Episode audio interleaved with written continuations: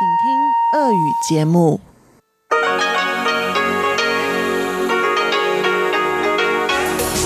эфире Международное радио Тайваня. В эфире русская служба Международного радио Тайваня. У микрофона Мария Ли. Здравствуйте. Мы начинаем нашу ежедневную часовую программу передач. В начале часа, как обычно, информационный выпуск, за которым последуют тематические передачи «Пятницы». В рубрике «Радиопутешествия по Тайваню» Чечена Кулар продолжит интервью с Сангпуем, музыкантом народности Пуюма.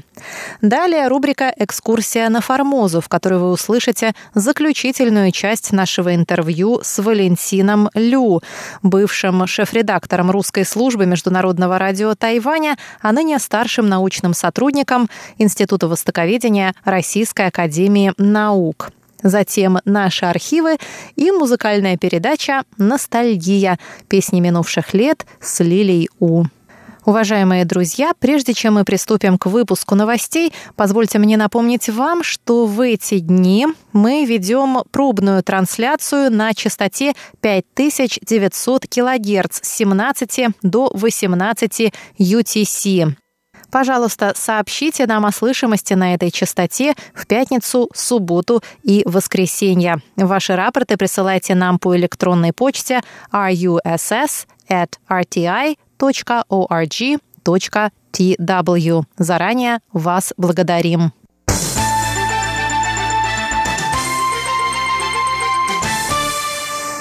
Мы начинаем выпуск новостей пятницы 23 ноября.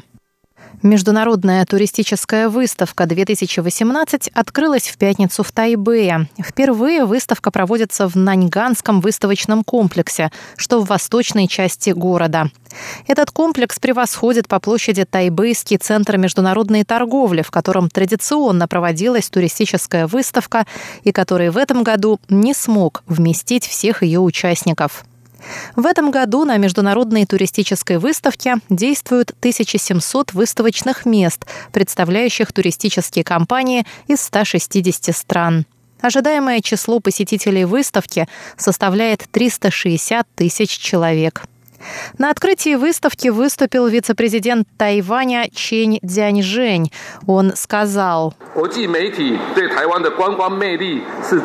Многие мировые СМИ обращали внимание на красоту Тайваня. В этом году компания CNN сделала специальный репортаж, посвященный прекраснейшим местам острова.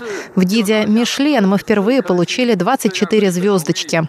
В 2017 году лондонская газета London Evening Standard опубликовала опубликовала список из 10 причин, почему обязательно нужно посетить Тайвань.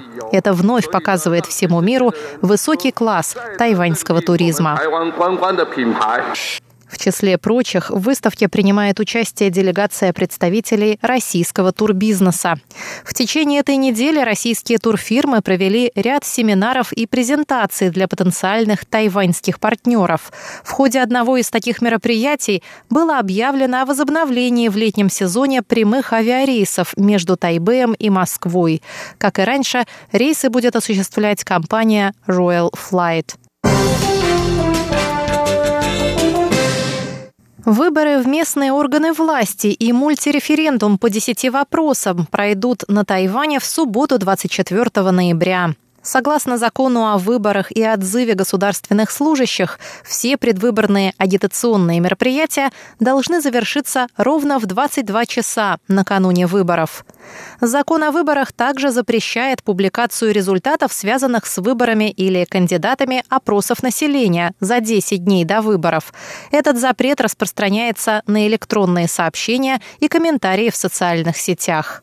Центральная избирательная комиссия напомнила избирателям, что согласно установленной процедуре сначала надо проголосовать за кандидатов на муниципальных выборах и только потом по вопросам референдума.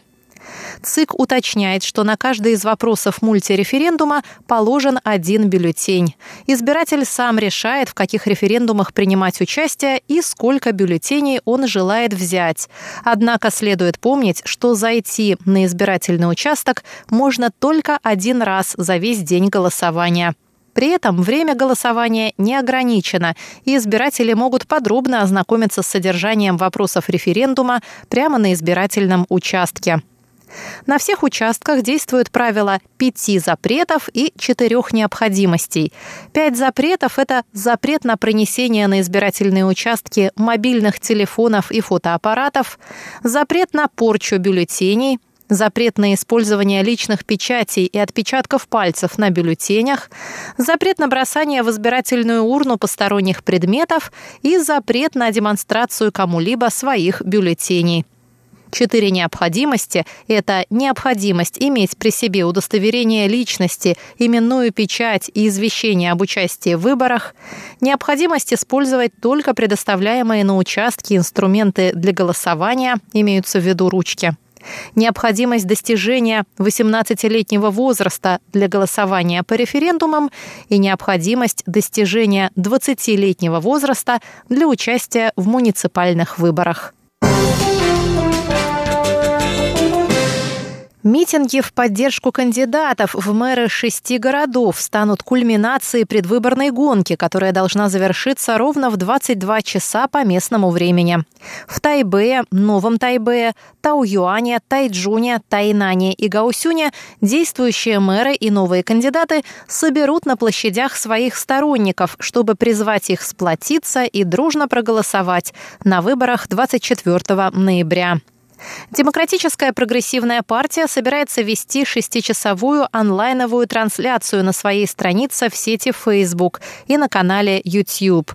В ходе трансляции будут проводиться сессии вопросов и ответов, посвященных правилам проведения выборов и участия в них.